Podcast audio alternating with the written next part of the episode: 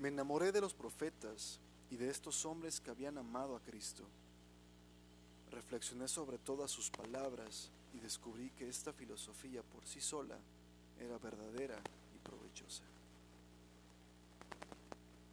Cuando Justino fue arrestado por su fe en Roma, el prefecto le pidió que renunciara a su fe haciendo un sacrificio a los dioses. Justino respondió, nadie que tenga una mentalidad correcta cambia de una creencia verdadera a una falsa. En cierto sentido, fue una respuesta fácil para Justino porque había pasado la mayor parte de su vida adulta discerniendo lo verdadero de lo falso. Justino nació en la ciudad romana de Flavia Neápolis. Criado por, por padres paganos, buscó encontrar el sentido de la vida en las filosofías de su época. Esto solo trajo una serie de decepciones. Su primer maestro fue un estoico que no sabía nada de Dios y ni siquiera pensaba que el conocimiento acerca de Él fuera necesario. Le siguió un, un peripatético que parecía más interesado en recibir sus honorarios. Luego vino un pitagórico, pero su curso requerido de música, astronomía y geometría pareció demasiado tedioso. Finalmente, el platonismo, aunque intelectualmente exigente, resultó insatisfactorio para el corazón hambriento de Justino. Por fin, alrededor del 130 después de Cristo, después de una conversación con un anciano, su vida se transformó. De repente se encendió un fuego en mi alma. Me enamoré de los profetas y de estos hombres que habían amado a Cristo. Reflexioné sobre todas sus palabras descubrí que esta filosofía por sí sola era verdadera y provechosa.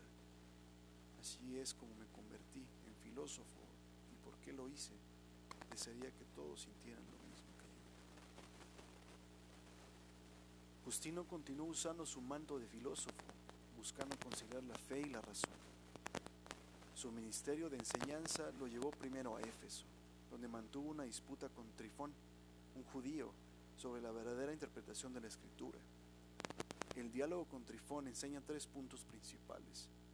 El antiguo pacto está desapareciendo para dar lugar al nuevo. El Logos es el Dios del Antiguo Testamento y los gentiles son el nuevo Israel. Más tarde, Justino se mudó a Roma. Fundó una escuela cristiana y escribió dos valientes apologías, es decir, defensas de la palabra. Una apología La primera apología de Justino, dirigida al emperador Antonino Pío, se publicó en 155 e intentó explicar la fe. El cristianismo no era una amenaza para el Estado, afirmó, y debería ser tratado como una religión legal. Escribió en nombre de los hombres de todas las naciones que son injustamente odiados y vilipendiados. Justino argumentó que los cristianos son, de hecho, los mejores ayudantes y aliados del emperador para asegurar el buen orden, convencidos como estamos de que ningún hombre malvado puede ocultarse de Dios, que todos van al castigo eterno o la salvación de acuerdo con el carácter de sus acciones. Además, demostró que el cristianismo es superior al paganismo, que Cristo es una profecía cumplida y que el paganismo es en realidad una pobre imitación de la verdadera religión.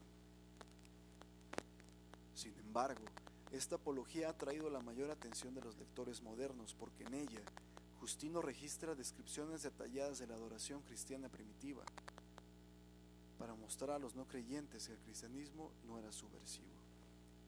El pasaje más famoso es este. En el día llamado domingo hay una reunión. En el mismo lugar de todos los que viven en una determinada ciudad o distrito rural se leen las memorias de los apóstoles o los escritos de los profetas por tanto tiempo como sea posible. Luego, cuando el lector cesa, el presidente amonesta e insta a la imitación de estas cosas buenas. Luego, todos nos levantamos y hacemos oraciones. Cuando dejamos de orar, se nos presenta pan, y acciones de agradecimiento, de acuerdo con su habilidad y la gente entona con asentimiento, diciendo amén. Se hace una distribución y participación a cada persona de los elementos por los cuales se ha dado gracias, y a los que no están presentes se les envían a través de diáconos. Los que tienen medios y están dispuestos, cada uno según su propia elección, dan lo que quieren y lo que se recauda se deposita con el presidente. Él provee para los huérfanos y las viudas, los necesitados por enfermedad o por alguna otra causa, los que están en cautiverio, los extraños que apenas sobreviven. En una palabra, se convierte en el protector de todos los necesitados.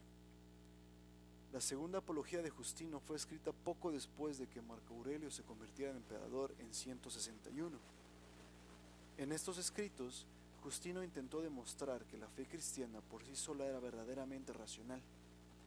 Él enseñó que el Logos se encarnó para enseñar la verdad de la humanidad y redimir a las personas del poder de los demonios. Cuatro años después, Justino y sus discípulos fueron arrestados por su fe. Cuando el prefecto los amenazó de muerte, Justino dijo, si somos castigados por nuestro Señor Jesucristo, esperamos ser salvos fueron sacados y decapitados porque dio su vida por la verdadera filosofía.